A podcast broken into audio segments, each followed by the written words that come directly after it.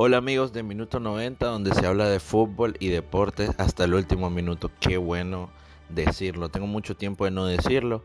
Estaba un poco ausente del podcast porque, bueno, lastimosamente por razones de la pandemia, las condiciones meteorológicas de mi país, Honduras, y bueno, ciertas cosas que han estado aconteciendo personales, no he podido. Pero pronto vamos a volver con el podcast, el canal de YouTube y todo junto para que todo vaya adelante. Y bueno, ustedes saben que este podcast es 100% interistas. Ahorita estamos rotos después de esta derrota 3 a 2 contra Real Madrid, donde el Inter pues realmente siempre te deja esa, esa impresión de mierda, perdón, que pudo haber hecho más, pudo haber hecho más.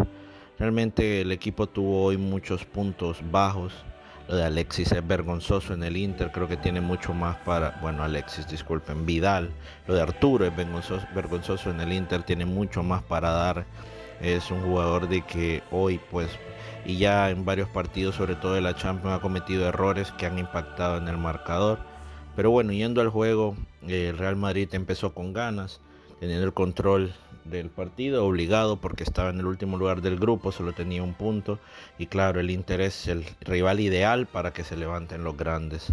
Ya esto me lo venía saboreando, el Inter que dejó escapar eh, puntos contra el Shakhtar Donner, partido que pudo ganar y también contra contra el Monje Blaja, que es increíble realmente la forma que terminan empatando ese partido. Bueno, en general, pues el equipo no podemos decir que jugó mal, pese a la baja de Lukaku, que es nuestro máximo goleador, que anota en casi todas las fechas, que es un jugador que anda en un momento increíble. Pues eh, el Inter no desmereció, pero como interista, pues uno ya está cansado de esto. El Inter es un equipo grande, un grande de Italia, tres veces ganador de Champions y ya basta decir que ay, que no lo hizo mal, que no lo hizo mal. El Inter está obligado a más. A este Real Madrid, si el Inter sueña con algo, pues tendría que derrotarlo.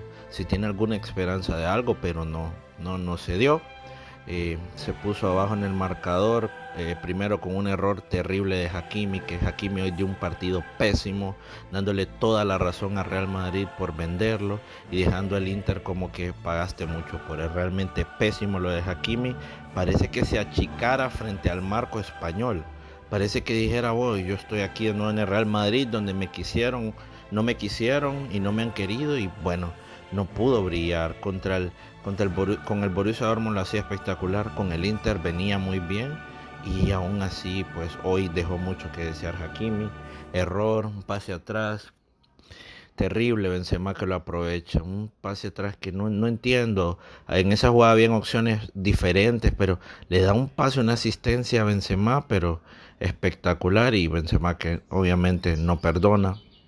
Eh, Luego Real Madrid consiguiera el, el segundo, el segundo gol que fue realmente un balde de agua fría. El Inter parecía que no tenía con qué, un tiro de esquina, Sergio Ramos la cabecea y 2 a 0.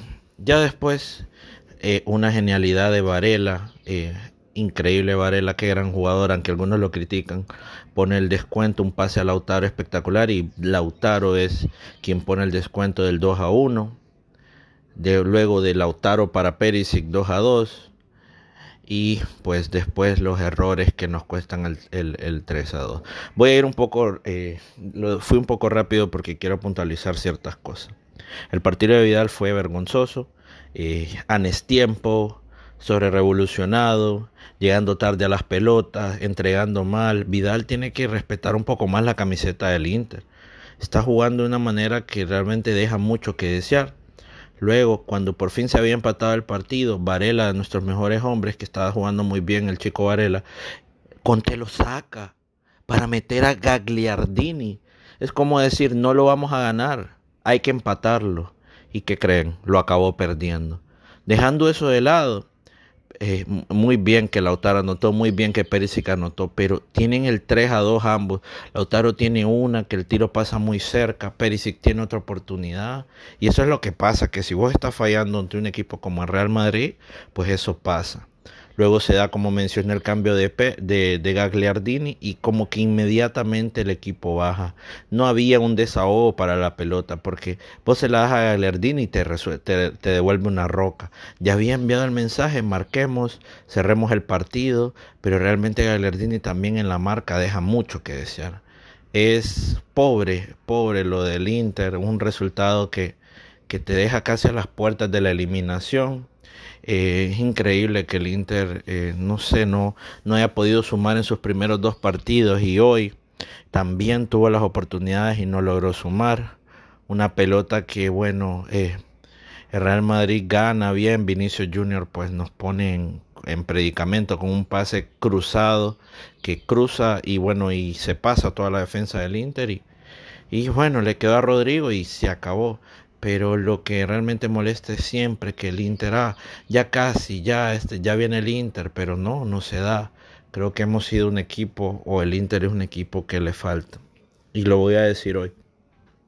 Si Conte no logra revertir esto que es bien difícil, ya lo estoy viendo un poco difícil, y no nos metemos, o el Inter no se mete a octavos de Champions, Conte se tiene que ir. Conte se tiene que ir inmediatamente del Inter con sus 12 millones. No importa que el que rompa el contrato tiene que pagar más. Páguenlo. Páguenlo porque esto no camina para ningún lado. Tuvimos oportunidades, el Inter siempre da sensaciones, siempre lo mismo, dejando, perdiendo puntos en la liga, eh, perdiendo en la Champions. Hoy el Real Madrid le ganó al Inter con la camisa como que si la camisa del Inter no pesara. Se pone abajo en el marcador eh, por dos goles el Inter muy fácilmente, con unos goles súper, o sea, unos goles realmente errores terribles de marca y desconcentraciones. Entonces, realmente ha sido una triste jornada para el pueblo interista, más de lo mismo, pero bueno, ustedes saben que esto de ser Inter es una locura y bueno, no tiene cura. Amigos, gracias por llegar hasta aquí, escuchar todo este podcast. Ah, justo estoy viendo el gol de Rodrigo ahorita en la repetición. Qué doloroso, qué doloroso. Estamos súper mal parados en esa jugada. Ay Dios. Bueno, Sí, gracias. Eh, pronto estaremos volviendo con más podcasts. Volverán los videos de YouTube y todo el contenido para que debatamos, hablemos del Inter. Ustedes saben que me pueden seguir en mi cuenta de Twitter, arroba Matthews, M-A-T-T-H-E-W-S-10, arroba Matthews 10. Entonces, bueno, que tengan un, no les puedo decir feliz, sino que una noche normal. Y bueno, seguiremos apoyando al Inter en las buenas y malas. Este es Minuto 90, donde se habla de fútbol y deportes hasta el último minuto.